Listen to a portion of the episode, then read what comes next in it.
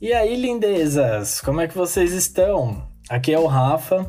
E, meu, faz tanto tempo que eu perguntei lá no Insta. Se vocês ainda não seguem, vão lá, um podcast curto demais.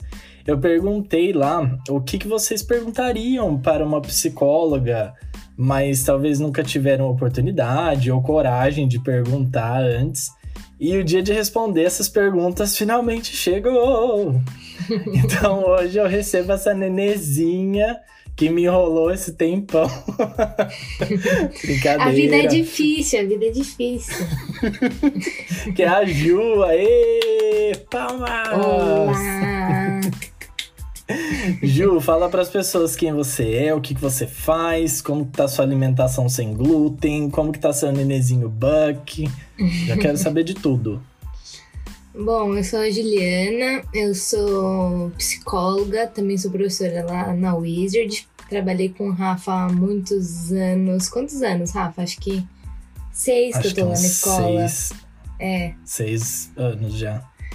Sim. Bom, então foi lá em 2015 eu comecei a trabalhar na Wizard ao mesmo tempo que eu entrei na faculdade para começar a estudar psicologia e me formei no ano passado, no meio da pandemia, era para ter me formado em julho, acabei me formando é em outubro, porque é, atrasou um pouquinho ali algumas, algumas coisas e eu só fazia estágio, né? Lá na minha faculdade era. A gente não tinha mais aula no último ano, a gente fazia só estágio e aí na clínica, só que daí com a pandemia a clínica fechou e a gente não conseguia atender os pacientes, então acabou atrasando um pouquinho, mas no final deu tudo certo. Aí me formei e continuo dando aula na Wizard, mas também estou trabalhando numa empresa de consultoria em RH, que é um pouquinho ali para psicologia também. E psicologia, para quem não sabe, é uma área muito, muito grande, muito grande mesmo. Então dá para atuar Sim. em diversos lugares. E RH é uma delas. Consultório, clínica é o que o pessoal conhece, mas Acho que nem eu, depois de cinco anos estudando, eu não sei todas as áreas ainda que existem em psicologia, porque é uma coisa bem grande mesmo. É isso. E aí eu tenho um cachorro, Bucky, que como o Rafa comentou, um É outro nenezinho. Sim. Peguei ele na pandemia pra me fazer companhia aqui. E ele é um fofo, ronca horrores, mas é um fofinho. Come as coisas de casa, mas a gente ama ele demais. Ai, que delicinha. E é todo ter um animalzinho, né? Sim. Eu sinto muita falta de ter um animalzinho, nem que fosse um, uma calopsita. Sim, um é uma companhia, né? Um carinho ali que a gente consegue fazer e ter em, em alguns momentos ali do dia. E é muito bom porque eu fico. Eu tô fazendo home office desde o começo da quarentena, então é muito gostoso porque eu fico com ele o dia inteiro, assim. E uhum. ele até acostumou, porque às vezes eu subo pra vir pro meu quarto e ele fica lá chorando. Tipo, onde você vai? Porque ele não tá acostumado. É, quando a pandemia acabar, aí a gente vai ter que fazer um trabalhão ali pra ele acostumar a ficar sozinho. Vai ter que entrar na terapia canina. Sim, exato. Vou procurar, vou procurar. Ai, meu Deus. E como a Ju falou, a gente trabalhou junto há muitos anos já. E durante muitos anos, né? E a gente acabou trocando muita ideia sobre muita coisa durante esse período. Ela me ajudou muito com conselhos, numas fases aí. E quando a gente saía para comer uns lanchos, falar da vida, comer pouco, até fechar o restaurante, né? Coitada, mal sabia que eu tava lá. Dia fazendo uma sessão de terapia gratuita. Foi maravilhoso. A gente, você fez terapia comigo, eu fiz com você, tá tudo certo. Foi uma troca, tá vendo? Exato. Uma terapia amadora da minha parte. Ô Ju, e antes de começar a sabatina, é, me fala uma coisa. Como e quando você se identificou para essa vocação na, na psicologia? Olha, não consigo dizer assim um momento específico. Eu acho que quando a gente tá ali no ensino médio, a gente começa a pensar em muitas coisas. Não sei se vai ter alguém aí que, que tá no ensino médio escutando esse podcast agora, mas muito provavelmente, se tiver, vai se identificar. Assim, quando a gente tá no ensino médio, a gente não sabe muito pra onde ir. A maioria, né? Tem gente que nasce já sabendo. É, uhum. Mas eu, particularmente, não sabia. Eu fui ali desde jornalismo até engenharia ambiental, assim. Eu pensei Nossa. em várias, várias coisas diferentes, tentando fiz é, vários processos ali para poder identificar o que que eu ia me dar bem, o que que eu gostava, enfim. E quando eu terminei o ensino médio, ainda sem ter muita certeza, mas já estava pesquisando bastante sobre psicologia. E aí eu fui fazer intercâmbio, então eu tive um ano sabático, teoricamente, antes de de fato começar, né? É, a, minha graduação. E aí nesse ano eu pensei bastante com as experiências que eu fui tendo. E aí eu fui me conhecendo também. Foi muito legal o intercâmbio, porque eu fui conhecendo um pouquinho quem eu era, o que, que eu gostava, o que, que me fazia bem. E aí eu percebi que era uma coisa que eu gostava muito. Sempre gostei muito de conversar, sempre gostei muito de escutar.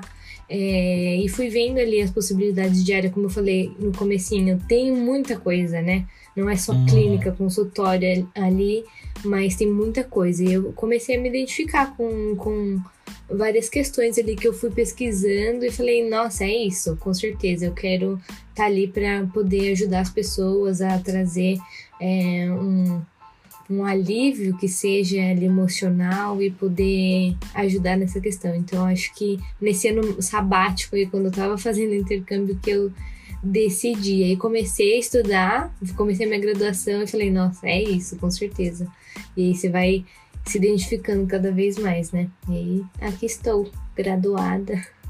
E, e aí, desses. De tudo que você deliberou, que você pensou nesse período, que você foi vendo as ramificações, qual que foi a que mais te interessou, que você é, se especializou mais? Que eu me especializei agora ou que na, na época das pesquisas, assim, que eu, que eu me identifiquei? Que na época bateu, assim, falando, ah, acho é que na época foi muito a clínica. É, que eu falei, eu nunca tinha feito terapia na minha vida até então, então a gente sabe, né? Todo mundo já escutou falar de terapia, todo mundo sabe o que é, mas as pessoas não não sabe como funciona e tudo mais. E eu na época também não sabia porque eu nunca tinha feito terapia. Então, para mim era algo novo. E quando eu comecei a pesquisar, eu fui vendo que era algo que batia muito com os meus valores e com os meus interesses, e enfim. E, e foi na clínica, assim, quando eu comecei, eu pensei muito na, na área clínica e hospitalar também. E aí hoje Uhum. É, eu, tô, eu, faço especialização em neuropsicologia, que querendo ou não acaba indo para essa área de clínica e hospitalar também, mas um pouco mais específico ali nas funções do cérebro mesmo, né? Então é um pouquinho mais específico, mas é isto. Ai, que bacana. Você pensou? Você poder entender como as pessoas pensam e como elas agem e por que que tudo aquilo tá acontecendo. Sim, é. Eu também. Eu, eu, lembro que nessa época que você mencionou de ensino médio foi quando eu comecei a pensar também no que fazer, né? De, de graduação, porque no interior é isso, né? Você acaba o ensino médio, já existe aquela pressão de você ir direto para a faculdade, não tem nem cursinho. É, acho que no Brasil todo, na verdade. Sim. E Sim. aí eu lembro que eu queria muito fazer psicologia, falando que ia abrir o curso na minha cidade, no final não abriu. Eu falei, ah, então vou fazer letras mesmo, olha só. e, e Ju, acredito que durante esse período, que eu nem vou falar o nome porque eu tenho ficado um pouco engatilhado com, com os nomes que se referem ao que tá rolando no mundo. Então, uhum. é, qual, como que tá essa demanda profissional, né? Eu acredito que ela tenha crescido muito para a área da, da saúde psicológica é, e não só para pessoas comuns como eu, mas para profissionais da área também, né? Como que tá isso? Sim, com certeza. Por, por todas as questões que estão acontecendo é, nesses últimos tempos aí, nesse último ano, né? É, a demanda tá, cresceu assim de uma forma que a gente não imaginava. Assim, já tinham várias pesquisas falando que a demanda é, de um acompanhamento psicológico ia aumentar ao longo do, dos anos, é, por todas as questões, que a gente passa, né? Por é, o estresse, é, estresse que a gente passa no trabalho, enfim, por graças a Deus, estarem falando hoje muito mais já sobre a psicologia, de não ser mais tanto um tabu como era é, antigamente, mas por causa de, desse, dessa época aí que a gente está vivendo, é, aumentou assim muito, muito, muito demanda. Várias pessoas que nunca tinham feito terapia começaram a fazer online mesmo, para poder eles. É, nem que fosse ali um, um, uma ajuda momentânea ali, pra, porque não ia conseguir, não estava conseguindo sair do lugar, né? Uhum. Então aumentou bastante. É, várias pessoas que já faziam continuaram fazendo online também. E várias pessoas estão esperando tudo isso terminar para começar a fazer, porque quer fazer presencial, mas é, a gente acho que nesse último ano as pessoas tiveram muitas coisas positivas, muitas coisas negativas, né? Mas de coisa positiva é que as pessoas começaram a ficar sozinhas e se entender, se conhecer e ter tempo para refletir. Isso foi muito bom, mas ao mesmo tempo, no momento que você reflete e pensa sobre você, sobre sua vida, também vem muita coisa ruim, muitas, muitos arrependimentos, muitas coisas ali que você não estava preparado para lidar, né? Então, a demanda aumentou bastante, de, assim, diversas queixas diferentes que estão vindo aí e que já tem várias pesquisas dizendo aí que nos próximos 10 anos isso só vai aumentar. O que é bom, né? Não é, sim, não é uma coisa sim. ruim, assim, bom porque as pessoas estão indo atrás. Ruim por tá tendo que ser algo urgente e não por ser algo, ah, eu quero para me conhecer, e sim, eu quero porque não não tô aguentando mais. Então. Uhum. E é como você falou, né? Se, é, se, eles, se as pessoas estão procurando entender, se as pessoas estão procurando se conhecer melhor, existe esse ponto positivo, né? Não é. Assim, a gente também não pode ver tudo como uma. A gente precisa tirar algum aprendizado disso tudo. Sim. Bom, tudo é Pesou, é aprendizado, né? tudo. Apesar de. Tem os aprendizados que a gente não quer, mas vem a gente aprende de uma forma ou de outra. Sim. E, mas bom, vamos falar de vamos falar de coisa mais leve, vai. Isso, vamos lá para as perguntas. Eu separei 10 perguntas que os seguidores aqui do podcast fizeram lá no Instagram e a Ju uhum. vai responder algumas dessas curiosidades agora para a gente. Adorei vamos lá, as perguntas, Ju. vamos. Bom, então a primeira pergunta: como é carregar para si os segredos e aflições das pessoas sem deixar atingir o seu psicológico? Essa é uma ótima pergunta. É, porque a gente fala, nossa, você escuta tanta coisa, né? Como é que você consegue lidar com isso? E a gente estuda e a gente se prepara por anos para isso, né? A gente, é, durante todo, toda a nossa formação ali, a gente sabe que a gente vai lidar com situações difíceis é, e que a gente vai aprendendo ali a, o, que, o que fazer e como lidar com, com aquela situação. Claro, aparece, tem pacientes que têm uma queixa mais leve, outras queixas mais pesadas, e às vezes algo que pode de fato mexer diretamente com algo seu né? Já ouvi é, alguns profissionais falando, ó, esse tipo de caso eu não atendo. Ah, por quê? Não é nada demais, não, porque não consigo, mexe comigo, não dá.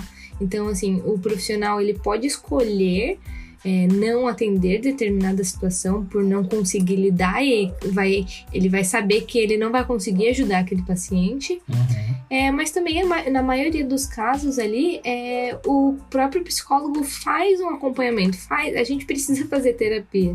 Sim. Então, a gente, a gente sempre fala, né? Psicólogo nunca vai ficar desempregado, porque os próprios pacientes vão ser outros psicólogos. Porque a gente precisa ali ter também um. A gente precisa de colocar para fora o que a gente coloca para dentro, uhum. né? Então a gente tá, tá sempre ali, o psicólogo vai estar tá sempre em terapia, vai estar tá sempre em autoconhecimento, porque autoconhecimento não acaba. Perfeito. E, e qual que é a maior busca dos pacientes, de modo geral?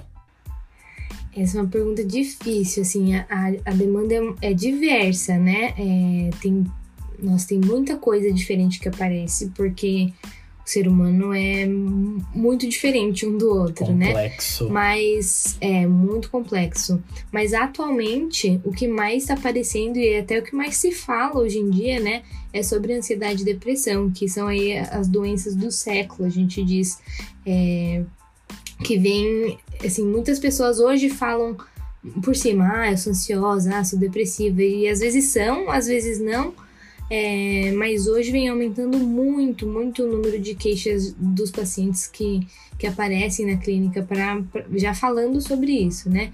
E diante do, de todo o cenário né, que a gente está vivendo, como a gente comentou ali, isso tende a aumentar um pouquinho mais. Hoje em dia também tem bastante gente procurando terapia para se conhecer, o que é maravilhoso, assim. Como eu, eu, comentei antes, terapia era algo que nos falava, era coisa, ah, você é louco, você faz, faz terapia Sim. porque você tem problema, né? Uhum. E hoje em dia as pessoas já sabem que não é. Muitas pessoas, né? Ainda, claro, tem muitas discussões sobre isso e tudo mais é, mas hoje as pessoas já sabem que não, que a terapia ali também é para um autoconhecimento, né? Então isso é maravilhoso. Tem cada vez mais pessoas procurando terapia para poder se conhecer, para poder entender ali o porquê que eu sinto isso, porquê que eu ajo da forma que eu ajo. Apesar de às vezes não ser um problema, mas alguma coisinha ali me incomoda e eu não me sinto bem fazendo isso. Então eu quero saber o porquê que eu faço para poder mudar. E uhum. autoconhecimento é uma coisa assim fundamental, né, pra gente saber lidar com as nossas questões, com os nossos padrões de comportamento. E eu fico muito feliz hoje que as pessoas estão falando mais sobre saúde mental, sobre autocuidado, é muito, muito importante. E interessante você ter falado, é, eu sempre tentei o máximo ter muito cuidado em falar sobre isso, porque é, é uma responsabilidade você falar sobre algo que você não estudou, que você não tem uma formação. Então, Sim, eu claro. tenho muito cuidado em falar sobre isso, ainda mais trabalhando na escola, né? E mas o que você falou é muito interessante porque quando eu era pequeno, eu acho que eu comentei em algum, em algum episódio já a questão da terapia vinha com essa, esse rótulo, né, da pessoa ter algum problema mesmo, ela ter alguma, uhum. é, sei lá, não sei nem se loucura encaixaria como termo aqui, mas eu era criança e quando eu sabia que algum coleguinha meu frequentava o psicólogo, ficava aquele estigma, tipo, nossa, você vai no psicólogo? Será que você tem algum problema uhum. mental? Você tem alguma, alguma coisa especial? E sempre foi um estigma porque a gente nunca aprendeu sobre isso, né? Nunca era uma coisa discutida, era só isso, era tudo que eu sabia, né? Fulano tá Sim. indo no psicólogo, deve ter problema. Com certeza. Não, isso tinha. Sempre teve. Ainda tem, né, Rafa? Não é que não, as pessoas não pensam mais dessa forma, mas hoje as pessoas estão com a cabeça um pouquinho mais aberta para entender. E hoje se fala sobre saúde mental um pouco mais, se fala, tem, tantas pessoas já tiveram depressão e já tiveram crise de ansiedade que, que se, é mais falado, é mais discutido, uhum. então não é uhum. mais visto como nossa, é, você faz terapia porque você tem algum problema. Não, você faz terapia porque é bom, terapia é bom. Muita gente fala, todo mundo precisa fazer terapia e tudo mais. Então, é ótimo que as pessoas estão falando mais sobre isso. Ah, obviamente, ainda tem gente que acha que é pra louco mesmo, e a gente vai mudando aos pouquinhos, né? Que, que no futuro isso seja mais, mais compreendido de uma uhum. forma positiva. Será, será. Já está sendo, né? Sim. E a próxima pergunta é: quando vai ao bar? Conta a história sem citar nomes? A famosinha fofoquinha.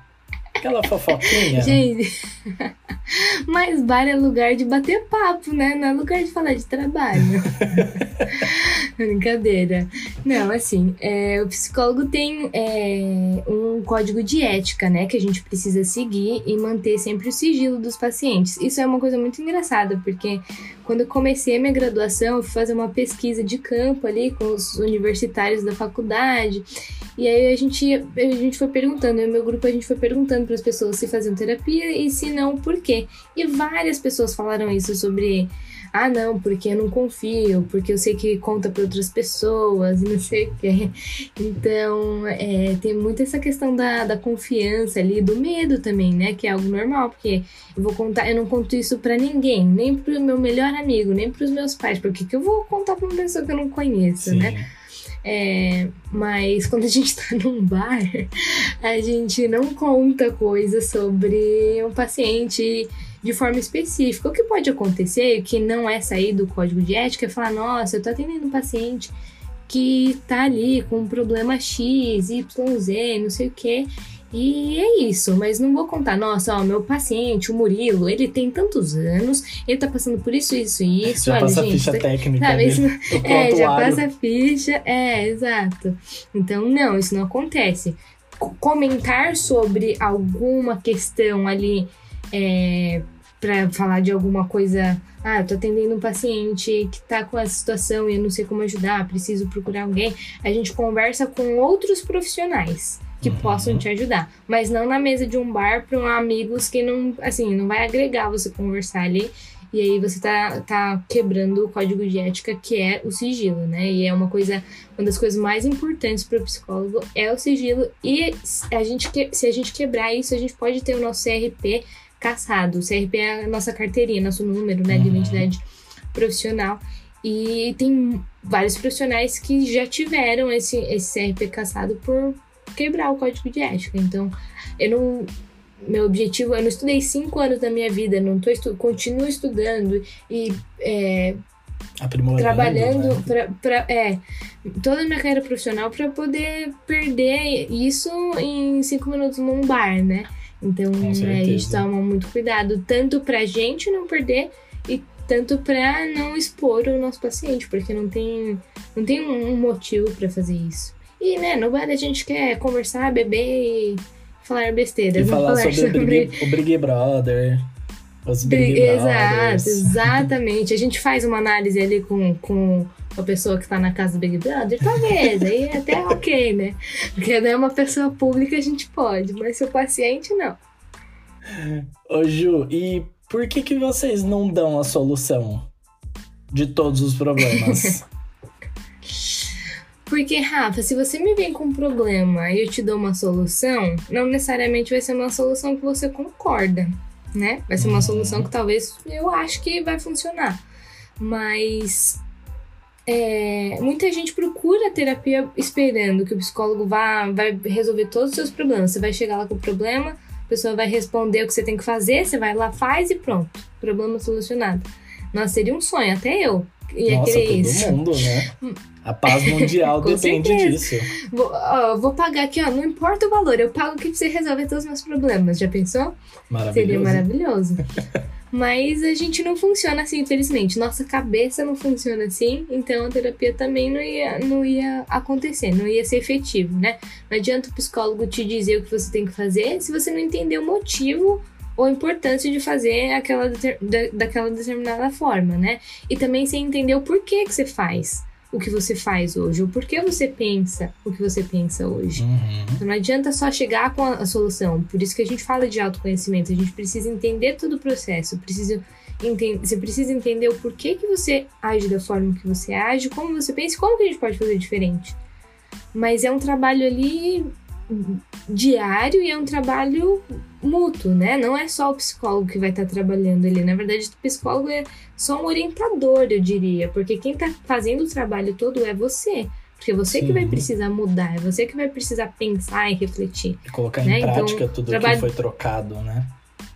Exatamente. Então, o trabalho do psicólogo é te auxiliar a entender isso. E, junto com você, propor as alternativas para te ajudar a viver de uma forma melhor ali com, aquelas questões que estão te incomodando. Mas dar só uma solução, com certeza seria efetivo, talvez em uma semana ou em um mês. Mas depois você voltaria a fazer. Ou estaria fazendo sem entender o motivo. Então, Uhum. por isso que a gente não dá a solução. Ótimo, respondido mais uma. e a próxima tá assim, ó. Por que que vocês fazem a gente se sentir tão à vontade? Qual é o segredo? Ah, quando eu li essa pergunta, eu fiquei com o coração assim, cheio de amor. eu gostei muito, porque isso é muito bom. É muito bom escutar isso, porque a pessoa que colocou isso provavelmente teve uma experiência muito positiva na, na terapia, né? Isso é Sim. muito legal. Uhum. É, porque é esse o objetivo mesmo, né? Muitas pessoas ali no comecinho têm uma, uma sessão de terapia e já desiste por aquela questão do medo, de estar de tá se expondo e tudo mais. E, mas a ideia é você se sentir à vontade, sim, para você poder ter, ver ali que você tem um espaço para falar sobre você, né? Para você se sentir confortável o suficiente e saber que o, terapeuta não tá lá para te julgar, é, nem para te dar uma solução, mas tá lá para poder entender o que te incomoda e como que ele vai poder te ajudar com isso, né? Sem julgamentos e, e sem qualquer tipo de, né, de olhar enviesado. A gente estuda e trabalha para que isso não aconteça. Mas o segredo é simples, assim, como que a gente faz para uma pessoa ficar à vontade? Pensa, o que, que você faz para uma pessoa ficar à vontade quando chega na sua casa? Você escuta, você mostra ali que o espaço para a pessoa tem o espaço todo ali para ela, para ela poder compartilhar o que ela quiser com você sem pressão nenhuma. Uhum. É muito importante ter empatia, que é uma coisa, é uma palavra que se fala muito hoje de ter empatia. É você mostrar para o paciente que está lá para ajudar e é isso. Quanto que ele está disposto a, a te mostrar é outra coisa, mas você precisa, você como paciente como terapeuta, perdão, precisa mostrar que você tá ali para ajudar a pessoa e sem julgamento.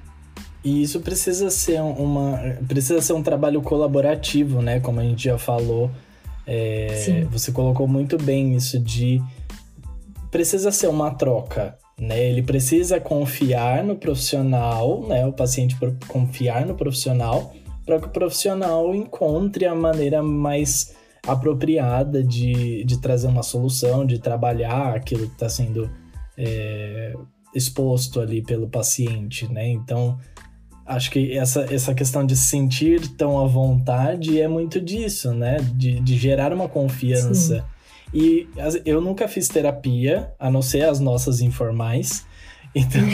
As nossas não eram terapias, Rafael. então, é, eu acho que deixar a pessoa à vontade é você saber trocar, né? Você entregar para ela essa a, a, a, empatia, mostrar que você tá aberto a ouvir e que ela pode confiar em você. E eu acho que se você vai num até um consultório e não se identifica, não não acontece essa troca, troque. Né? Troque o, o, profissional. Às vezes não é nem porque ele não é um bom profissional, talvez só não clicou. Eu tô errado em pensar assim? Não, é isso mesmo, Rafa. É, isso é uma coisa que eu falo para todo mundo, assim. Muitas pessoas falam, ah, eu fui uma vez quando eu tinha sei lá quantos anos, não gostei, nunca mais voltei. Uhum. Não gostei, a pessoa ficou. Às vezes tem, tem gente que, que reclama, fala, ai, o terapeuta ficou quieto, ele ficou um silêncio desconfortável. Ou o contrário, nossa, o terapeuta falava, falava, falava, não me deixava falar nada. Então, é, é muito isso que você falou. Se você não gostar, é, claro que a gente tem que dar uma chance, né? Talvez não só na primeira vez Sim, já. Porque todo mundo tem desistir, dias e mas... também, né? Sim. É, e a gente tem muito essa questão de julgar já de início, né? A gente, é, a gente, qualquer pessoa que a gente conhece, a gente já vai com esse olhar meio para julgar alguém. Isso é muito errado. Então, quando a gente vai ali no primeiro profissional, a gente já tá julgando. Sem contar que a gente tem vários medos também como paciente, né? A gente ah, o que, que eu vou falar? Vou falar só quem que eu sou, o que, que eu faço, ou já vou falar alguma questão, já vou chegar chorando. Enfim, tem vários medos, né? Mas é uma coisa que eu falo para todo mundo, todo, todo, todo mundo que pergunta para mim, eu falo, é, que, que fala para mim isso, né? Ah, eu fui uma vez e não gostei. Eu falo, tá, mas assim, vamos pensar, se você tiver com um problema no coração, aí você vai no médico e ele é péssimo você desiste de ver o que está acontecendo com o seu coração ou você procura um outro médico? Você vai Nossa, em outro cardiologista ou você, ou você prefere simplesmente deixar acontecer? A gente vai, vai para o cardiologista. Exato. Então a gente procura outro médico, né? Não é Sim. porque a gente não gostou daquele médico que a gente desiste de ver o problema. E a terapia também é isso. Se eu não gostei daquele psicólogo, eu não vou simplesmente desistir. Uhum. Eu vou ter que procurar outro psicólogo, outro claro. profissional bom que, que eu me sinta à vontade, que era o que a gente tá falando antes, né? De se sentir à vontade. Isso é muito importante. E hoje, assim, tem muitos profissionais de tudo, né? De todos os, todas as áreas, seja psicólogo, seja médico, seja fisioterapeuta, seja professor, qualquer coisa. Tem, a gente tem milhares de profissionais dentro deles vai ter profissional ruim, vai ter profissional bom, vai ter profissional bom, mas que a gente não se identifica, profissional ruim que a gente se identifica também. Sim, acontece. Então, a gente precisa ir atrás de alguém que a gente considera bom, considera que vai, vai nos suprir, vai nos ajudar de alguma forma, seja o cardiologista, como eu usei de exemplo, seja o psicólogo. Uhum. E a gente tem que se sentir bem ali, né? Tem que se, se sentir confortável. Porque se eu vou num cardiologista e eu falo, nossa, esse cara não sabe nada que ele tá falando, e ele me passou aqui um remédio, sei lá, ou mandou fazer exame, eu não vou fazer não, porque eu não acho que é necessário. A mesma coisa vai, ser, vai acontecer com o psicólogo. Ah, Sim. Ah, nossa, o psicólogo falou isso aqui, mas não. Acho que não, não tem nada a ver, não gostei, acho que tô falando besteira, não vou mais. Uhum. Mas o problema continua ali dentro de você. Então, tudo bem que você não gostou do profissional. Tem muito, muito profissional ruim é, hoje em dia, mas também tem muito profissional bom. Então, assim, não gostou? Procura outro. Não deixa de, de ir atrás para poder resolver esse, essa sua questão que tá ali te incomodando por causa de um profissional que você não se sentiu confortável que você não gostou, né? Perfeito. E o que que passa na cabeça dos psicólogos quando eles escutam o paciente pela primeira vez? Hum, primeira coisa, a gente olha assim na cara da pessoa e fala: será que votou em Fulano ou em Ciclano?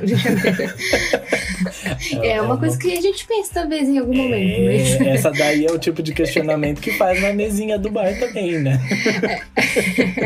É, faz um questionário ali: votou em quem? Coloca as opções. Se votou em determinado candidato, a gente nem atende. Brincadeira. Não, brincadeira. Não, mas assim, muitas coisas passam, mas quando a gente vai atender o paciente pela primeira vez, a gente tem que com a cabeça muito aberta e foi o que eu falei, escutativa, né? O primeiro contato é, assim, a gente pensa assim, é um papel em branco e que a gente vai ali preenchendo esse papel com histórias, com com dores, com alegrias, enfim. Então é um papel em branco que a gente vai preenchendo. E quando, quando um paciente vai ali a primeira vez, a gente vai com, com essa cabeça e a gente tenta juntar ali o máximo de informação possível. E a primeira coisa que a gente faz ali na, na o que a gente faz na, na, primeira sessão de terapia é buscar o máximo de informação e já pensar em algumas hipóteses ali, né? Mas aí são só ideias, a gente vai pensando, hum, talvez, de acordo com isso que ele falou, pode ser que tenha um pouquinho disso, um pouquinho disso, vai levantando hipóteses.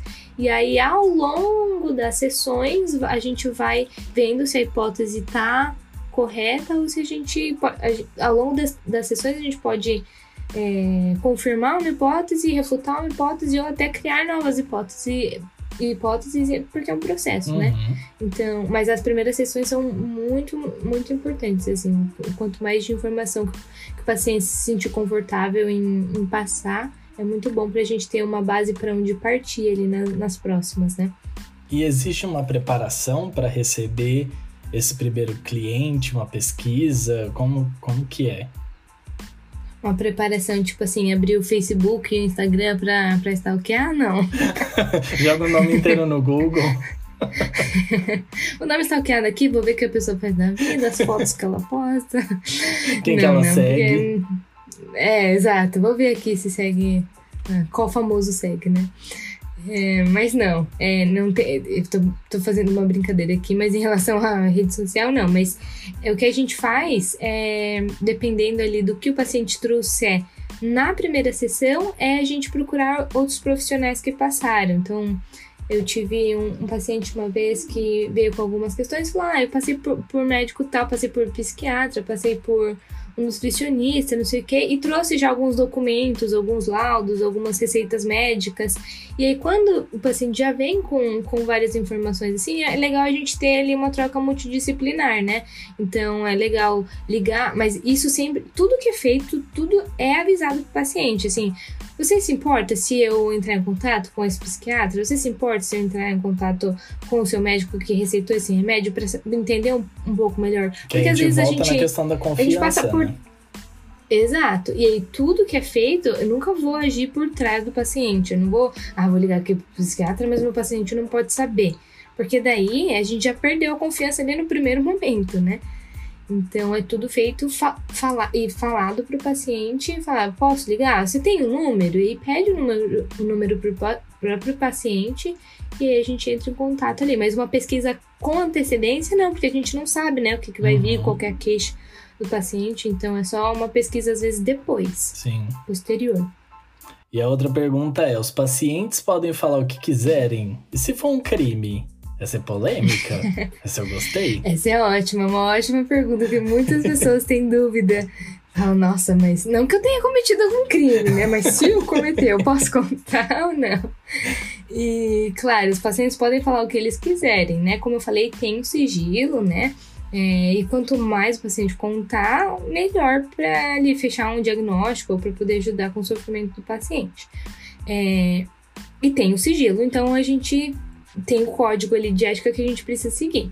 A questão é, quando é um crime de fato e aconteceu, o psicólogo ele pode escolher quebrar esse sigilo. Isso está dentro do nosso código de ética. Ele pode escolher quebrar o sigilo é, mas é um direito dele. Então, se você, me, eh, você, Rafa, você é meu paciente, você me conta que você matou uma pessoa, eu posso escolher contar ou não, te denunciar ou não, mas é um direito meu e não um dever.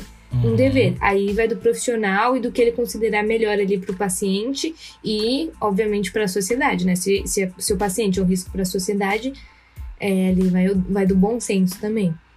Mas sempre tem a questão, é, não pode esquecer do sigilo. Então, crime é uma outra coisa, né? Agora, se você falar, eu fiz ali uma coisinha errada, que não Porque imagina, crime, meu Deus, a pessoa te conta que, nesse exemplo que você deu, te conta que ela matou uma pessoa.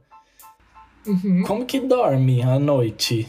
Não o paciente, o, o terapeuta mesmo. Como que. Sim, sim. Que dorme pensando, tipo, cara, essa é. pessoa matou uma pessoa e ela acabou de confessar que para mim Sim, são situações que ó, não são comuns, porque normalmente alguém comete um crime, ele não, não tem a, coragem de contar isso, né? uhum. né? Ainda mais para um, um terapeuta, mas acontece, pode acontecer, e quando isso acontece, a gente, ali o profissional vai ter que tomar uma decisão, e aí também, como eu falei, como o psicólogo sempre está ali em contato com outros profissionais, multidisciplinares e também faz terapia, são questões que pode trazer. Ah, sem, sem falar nomes, ele pode conversar com os profissionais e expor a situação e, e, e juntos com outros profissionais decidir ali o que pode fazer com naquele específico caso, né? Sim.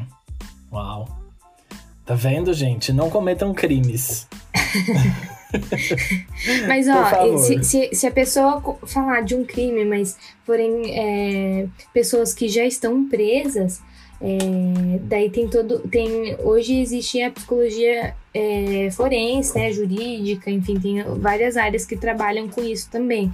Então, são é, profissionais que já estão mais acostumados com, com esse tipo de, de situação, né, uhum. de, de questões. Então, também tem tem pessoas que já estão um pouco mais preparadas para lidar com isso. Agora, já pensou, você atendeu ali por um ano, aí do nada aparece um paciente falando que cometeu um crime. Meu Deus. Talvez você não esteja tão preparado. É. Mas... e aí entra o código de ética da troca de figurinha com profissionais dentro do código de é. ética. Né? Exatamente. Ô Ju, e como lidar com gente teimosa? Eu acho que foi o Eric que mandou essa. Tenho quase certeza. Pelo que eu me lembre. Érico, maravilhoso. Aí a gente manda, te, faz, manda essas pessoas, assim, virginianos, taurinos e arianos, que são as pessoas mais teimosas desse mundo, a gente manda todo mundo pra terapia intensiva e tá tudo certo. Então tem solução. tem solução. Bom, e a última para fechar é psicólogos em uma festa julgam todo mundo, eles ficam analisando a família, o comportamento daquela pessoa que tirou o salto ali, que já trocou a roupa e tá bebendo um pouquinho a mais. Gente, não, não, não, não, não. Vou falar isso assim. Todo mundo pergunta isso, todo mundo quer saber, assim. Todo mundo fala, nossa, você fez psicologia? Nossa, você deve estar tá analisando todo mundo assim. Você já deve estar tá me ah, julgando, nem te conheço, mas. É, exato. E aí a pessoa às vezes fica até com medo de, de falar com você porque acha que você vai julgar. E não, não vai te julgar, não, né? Vai te analisar. E não é isso que acontece. É, a gente vai analisar a pessoa ali dentro do nosso consultório quando é um paciente, quando vem com uma questão e a gente tá, é nosso trabalho, né? Eu, a gente recebe para isso, eu não vou fazer isso, eu não vou analisar ali numa festa que eu primeiro eu tô na festa para curtir, eu tô numa reunião em família para conversar com minha família, né? Então, Sim, não, a gente não fica fazendo análise primeiro porque a gente não quer fazer análise e outra porque não e tem, outra porque assim, a pessoa o- não tá pagando. Não tem como a gente fazer análise. a pessoa não tá pagando, exatamente. Mas também não tem como a gente fazer análise só vendo a a pessoa ali longe ou fazer análise com uma pessoa que tá conversando ali com você. É, é diferente você ter amizade com uma pessoa e você ser terapeuta de uma pessoa. E é, você até brincou, né, Rafa? Que a gente fez ali algumas terapias juntos, eu e você. Sim. E a gente fala brincando, mas não, não é terapia. Apesar de eu ser psicóloga, quando eu converso com os meus amigos, eu não tô analisando meus amigos. Eu tenho um monte de amigo que, que eu converso para dar conselho, como eu sempre fiz, mesmo antes de, de, de estudar psicologia. Então, eu converso como amiga, eu converso com a minha família como ali como família. Uhum. Não fazendo análises, né? Se você quer. Já, vários, vários familiares e amigos vieram. Ah, Ju, será que você me atende? Primeiro, não, porque tem o código de ética. Ah, é? Eu não sabia É, disso. porque a gente, a gente não pode atender ah, amigos e familiares. né? não posso atender você, por exemplo. Se, você, se eu tiver um consultório e você quiser fazer terapia, vou, falar, vou te indicar para um colega, mas não posso te atender por, por eu te conhecer, saber questões ali, por a gente ter uma amizade, é, por ter intimidades, ter, enfim. talvez, então, um pré-julgamento, uma, uma... Pra não ter um pré-julgamento e pra não ter uma análise enviesada também, né? Uhum. De, de todas as, as questões ali, de coisas que a gente já conhece, enfim. Nunca eu vou conseguir fazer análise com alguém da minha família. A gente consegue pegar uma característica ou outra e falar, nossa, olha, isso aqui é uma coisa que tem na família toda, Uhum. ou algo assim. Mas não precisa ser psicólogo pra fazer isso, né? A gente, dentro ali de um, de um grupo de amigos ou do grupo de, de de uma roda familiar ali, a gente consegue analisar algumas coisas. Qualquer pessoa consegue analisar. Mas Sim. o psicólogo em si não vai ficar analisando questões, mesmo porque a terapia não é simplesmente saber a informação da pessoa, é você conversar, é você entender de fato e você ir investigando coisas que um amigo não vai perguntar. Uhum. E eu, como psicóloga, não vou perguntar para um amigo também numa conversa. Então, a gente não fica fazendo análise de, de, de, paci de, de pacientes, a gente faz, tá? A gente, não fica fazendo análise de, de famílias e amigos e a gente não pode também atender. Isso é uma coisa que, que é importante saber. Assim, várias pessoas falam: ah, você não atende no precinho? Posso atender, mas outra pessoa. Qual Você que é o desconto não, pra porque eu- família? é, exatamente. A gente pode fazer uma. Pode, pode conversar e eu ajudar de alguma forma? Podemos. Que é o que eu faço com vários amigos, assim. Vamos conversar? Vamos. Mas isso eu já fazia antes. Então, Uhum. é, não é uma questão de ser psicólogo ou não ser psicólogo, é só de. Eu sempre fui uma pessoa que gostei muito de escutar e de ajudar de alguma forma. Mas é isso, não tem a ver com a minha profissão, tem a ver com a pessoa que eu sou mesmo, né? Uhum. Então eu não fico fazendo análise. Análise só dentro do consultório mesmo ali com o paciente. E é isso. Que legal, olha, foi um, um bônus essa, porque eu também não sabia, não. Que da hora. Ju, você é um anjo nessa vida. A gente poderia ficar Ah, aqui, ó, obrigada, horas fofinho. conversando. eu não ia cansar de te ouvir.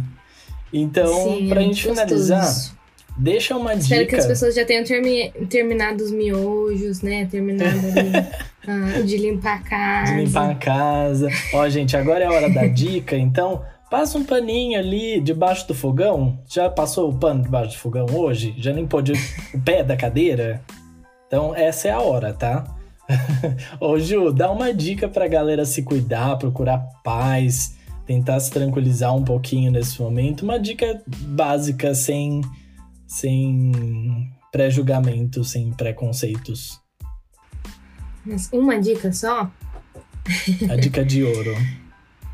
Ah, eu acho Procure que a dica de ouro é você Faça terapia.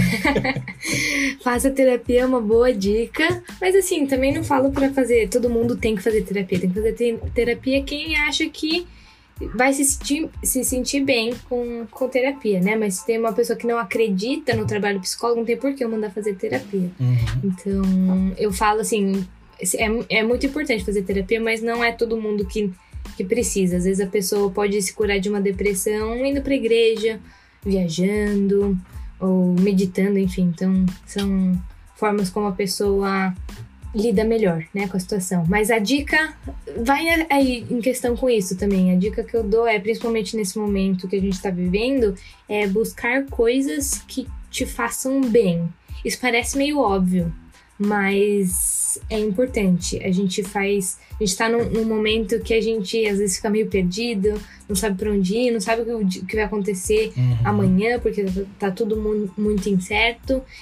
É, e a gente fica assim, numa ansiedade, enfim, meio aflito. Então, a dica que eu dou para todo mundo aí que tá passando por alguma situação é busque alguma coisa que te faz bem, é, nem que seja em alguns minutos do seu dia. Se conseguir mais tempo, ótimo.